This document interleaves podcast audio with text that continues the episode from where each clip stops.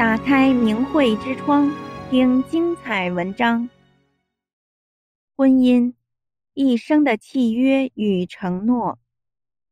北宋时期，有一位儒生叫刘廷适，字德之，齐州人。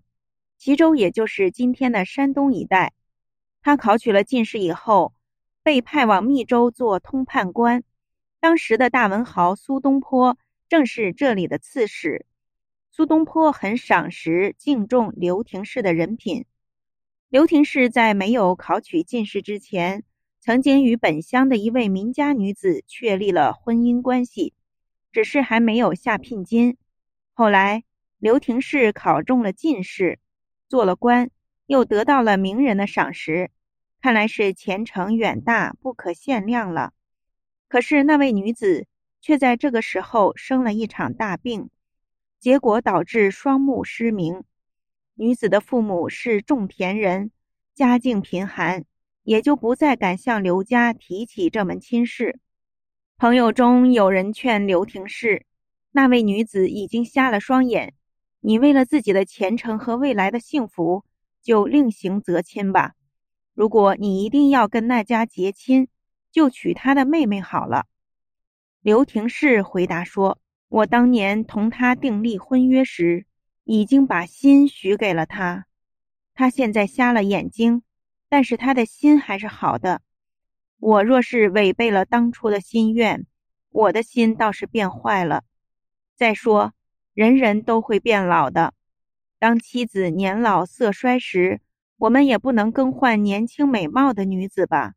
人得守诚信，自己不能变心。就这样，他们二人结了婚。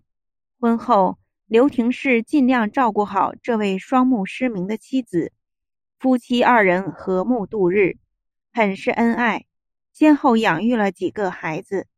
苏东坡知道了这个情况后，对刘廷氏的行为也深为感佩，说：“刘廷氏真是一位情操高尚的人啊！”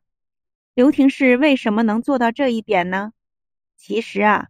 古人的婚姻观跟现代人有着很大的不同。《诗经》里有一句著名的诗句，叫“执子之手，与子偕老”。现代很多年轻人呐，很喜欢引用这句话，特别是在新婚燕尔的时候，都有着这样的美好愿望。但是，人们往往只是领会了字面上的甜蜜浪漫的意境。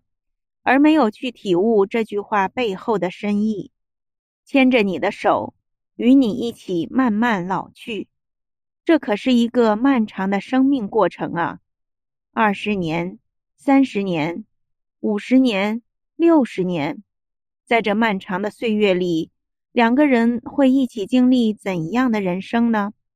荣华、富贵、贫病、战乱、离别。在任何情况下都能做到执子之手，不离不弃吗？其实，在这句诗的前面还有一句，叫“死生契阔，与子成说”。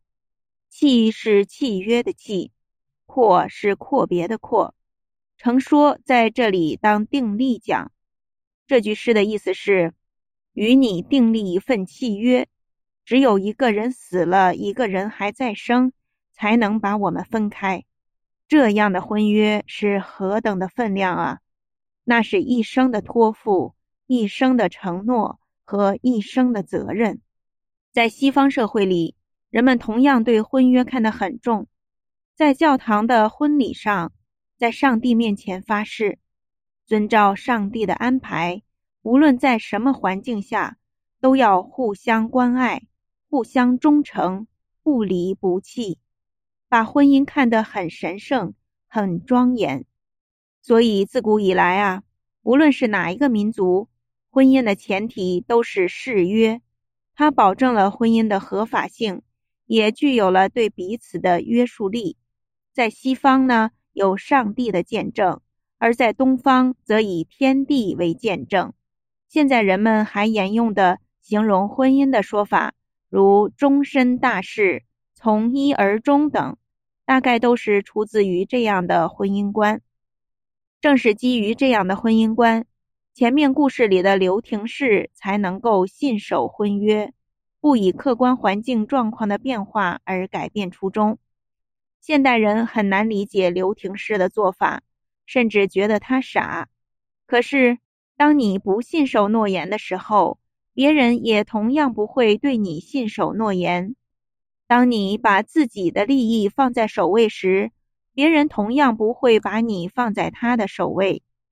一颗变坏了的心，又怎能找到一颗好的心来陪伴呢？基于这样追求的结合，又何来日久天长及幸福呢？中国的传统文化是半神文化，其中很多都是神传给人的做人的道理。古人的婚姻观也是如此。订阅明慧之窗，为心灵充实光明与智慧。